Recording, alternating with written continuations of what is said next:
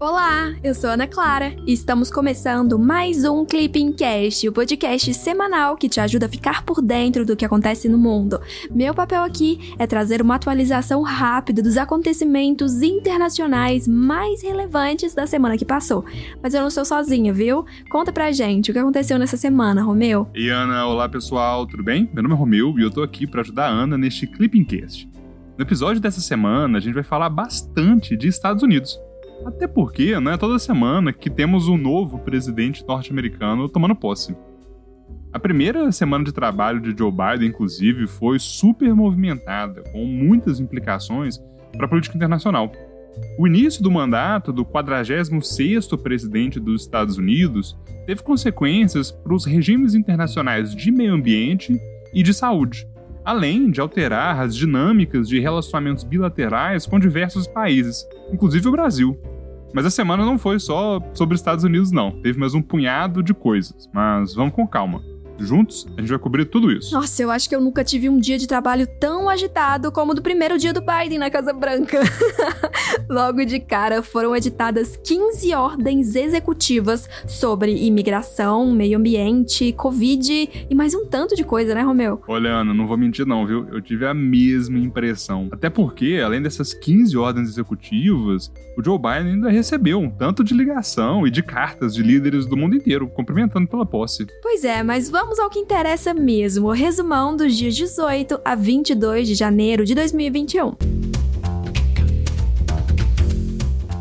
Estados Unidos. Na terça-feira, dia 19, o Departamento de Estado dos Estados Unidos declarou que o governo chinês está cometendo genocídio e crimes contra a humanidade por meio da repressão de uigures e de outras minorias étnicas na região noroeste de Xinjiang. De acordo com Washington, as ações coercitivas incluem o uso de campos de internamento e esterilização forçada. As relações bilaterais entre China e Estados Unidos têm se deteriorado desde que Donald Trump assumiu seu mandato lá em 2017. De acordo com analistas, é pouco provável que essa dinâmica se altere com o início da administração de Joe Biden. Há certo consenso entre democratas e republicanos de que a China se tornou a principal ameaça geopolítica e geoeconômica dos Estados Unidos. Ana.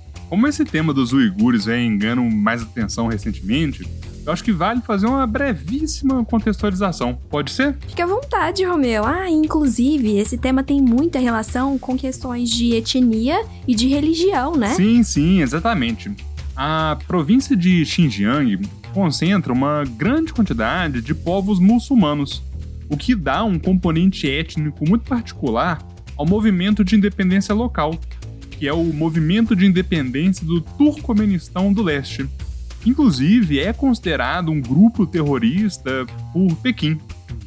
É bom lembrar também que os uigures são um grupo étnico de origem turcomena, cuja população é majoritariamente muçulmana sunita. E o que acontece é o seguinte: alegadas violações de direitos humanos do povo uigur por meio da instauração de campos de reeducação, vem ganhando atenção internacional, como a gente consegue ver nessa nota do Departamento de Estado dos Estados Unidos.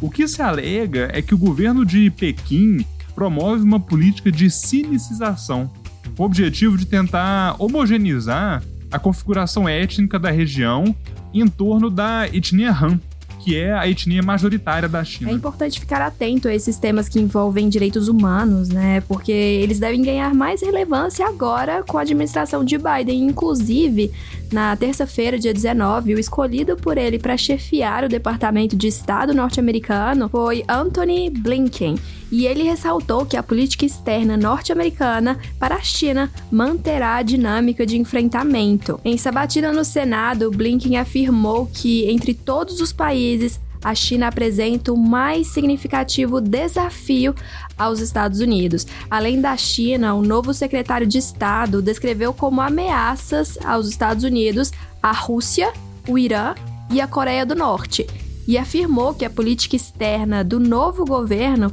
tratará o mundo não como ele era, mas como ele é. Blinken sinalizou a países aliados, sobretudo aos membros da OTAN, que a política de America First ficou para trás Blinken afirmou que os Estados Unidos continuarão a reconhecer Juan Guaidó como presidente interino da Venezuela. Quanto ao Oriente Médio, os Estados Unidos buscarão um novo acordo nuclear com o Irã e manterão o reconhecimento de Jerusalém como capital de Israel. Ana, me diz uma coisa, e quanto ao Brasil, a gente teve alguma menção? Por enquanto, nada muito explícito, viu, Romeu? Mas o governo brasileiro já começou a se mexer para tentar garantir a manutenção de uma boa relação com os Estados Unidos. Na quarta-feira, dia 20, por meio de uma carta, o presidente Jair Bolsonaro cumprimentou Joe Biden pela posse como 46º presidente dos Estados Unidos, ressaltando sua vontade de ter um excelente futuro para a parceria Brasil-Estados Unidos. Bolsonaro lembrou os valores compartilhados que fundamentam a histórica relação bilateral como a defesa da democracia e das liberdades individuais. O presidente brasileiro enumerou os temas que ele considera prioritários na atual agenda bilateral, tais como o comércio, meio ambiente e segurança. Bolsonaro ressaltou a importância do recém-assinado protocolo ATEC sobre facilitação de investimentos, boas práticas regulatórias e anticorrupção, do diálogo ambiental bilateral e da cooperação no combate à criminalidade internacional, em especial no âmbito interamericano. Na quarta-feira, dia 20, o recém-impossado presidente dos Estados Unidos, Joe Biden, reverteu a saída dos Estados Unidos da OMS e do Acordo de Paris uma correção de rumos em relação às posições isolacionistas do governo anterior. A nova administração democrata também suspendeu o veto de entrada nos Estados Unidos a cidadãos de países muçulmanos e a construção do muro na fronteira com o México. Todas essas ações foram tomadas por meio de ordens executivas que não dependem da aprovação do Congresso norte-americano. Romeu, para quem está chegando agora, quando foi assinado e qual é o objetivo do Acordo de Paris? Conta pra gente. Pois então, o Acordo de Paris foi assinado na COP21 em 2015 e ele estabeleceu um plano de ação global para tentar conter o aumento da temperatura da Terra a menos de 2 graus Celsius acima dos níveis pré-industriais, com o objetivo preferencial de 1,5 graus Celsius. E para atingir esses objetivos, cada país definiu suas próprias metas por meio das contribuições nacionalmente determinadas, são chamadas NDC. E esses países também concordaram em, a cada cinco anos, se reunirem para tentar buscar estabelecer compromissos cada vez mais ambiciosos. É sempre bom lembrar também que, em relação às NDCs, o Brasil é um dos únicos países em desenvolvimento a assumir uma meta absoluta de redução de emissões, as quais são equiparáveis às metas de países desenvolvidos. Rússia. Na quarta-feira, dia 20, o governo russo declarou que a melhora nas relações entre a Rússia e os Estados Unidos depende exclusivamente da vontade política do novo presidente norte-americano. A chancelaria russa também afirmou que espera um novo engajamento dos Estados Unidos com uma postura mais construtiva nas negociações sobre a prorrogação do novo START, que expira dia 5 de fevereiro. Após a posse de Biden, diplomatas russos e norte-americanos terão que lidar com uma agenda desafiadora Estados Unidos e Rússia têm posições divergentes em temas variados, como nos conflitos na Ucrânia e na Síria, além de sérios problemas bilaterais, tal como o recente ataque de hackers a órgãos do governo norte-americano, que Washington atribuiu a Moscou. Romeu, Novo START é um dos últimos tratados sobre o controle de armas estratégicas entre os Estados Unidos e a Rússia, não é? Sim, sim, havia outros, mas em 2019, os Estados Unidos acabaram denunciando o Tratado de Forças Nucleares de Alcance Intermediário, que é INF em inglês, e também o Tratado para Céus Abertos. O INF determinava justamente o fim da produção e a destruição de todo o estoque de mísseis de médio alcance, tanto na Rússia quanto nos Estados Unidos. Já o Tratado para Céus Abertos estabelece um programa de voos de vigilância aérea desarmada sobre os territórios dos cerca de 30 estados que o ratificaram. Era como se fosse uma forma de aumentar a transparência entre esses países. Todo mundo estava vendo o que se passava no território. E por que as negociações para a renovação do New START emperraram? Basicamente, porque o governo Donald Trump queria incluir a China no acordo. E acabou que os russos não demonstraram muito interesse, muito menos os chineses. Agora, a gente fica na dúvida, porque a gente não sabe ao certo como a administração Biden vai lidar com esse entrave. É bom lembrar também que esse acordo, o New START, ele foi negociado e assinado pela administração Obama lá em 2010.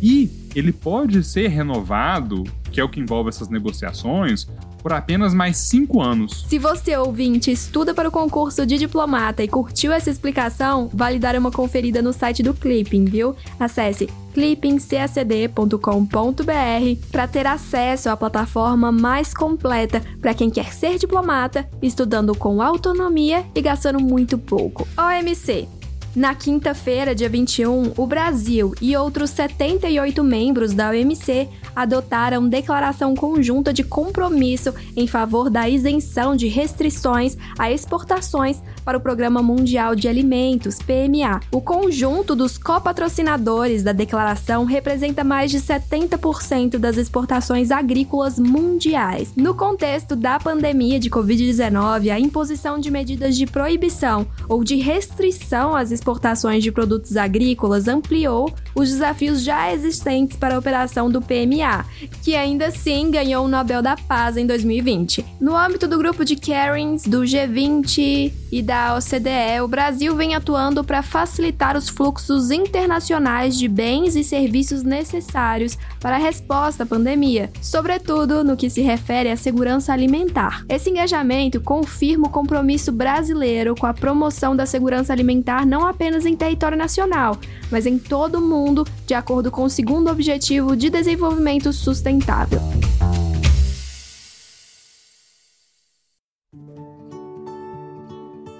É isso, pessoal. Chegamos ao fim de mais um Clipping Cast, com o resumão da semana dos dias 18 a 22 de janeiro de 2021. Conta aí, vocês gostaram? Tem alguma crítica? Mandem mensagem sobre o conteúdo do podcast pelo nosso Instagram, o arroba. Também vale compartilhar nas suas redes sociais a sua rotina de estudos no Clipping. Vamos adorar acompanhar a sua jornada rumo à diplomacia. Até semana que vem. Tchau, tchau!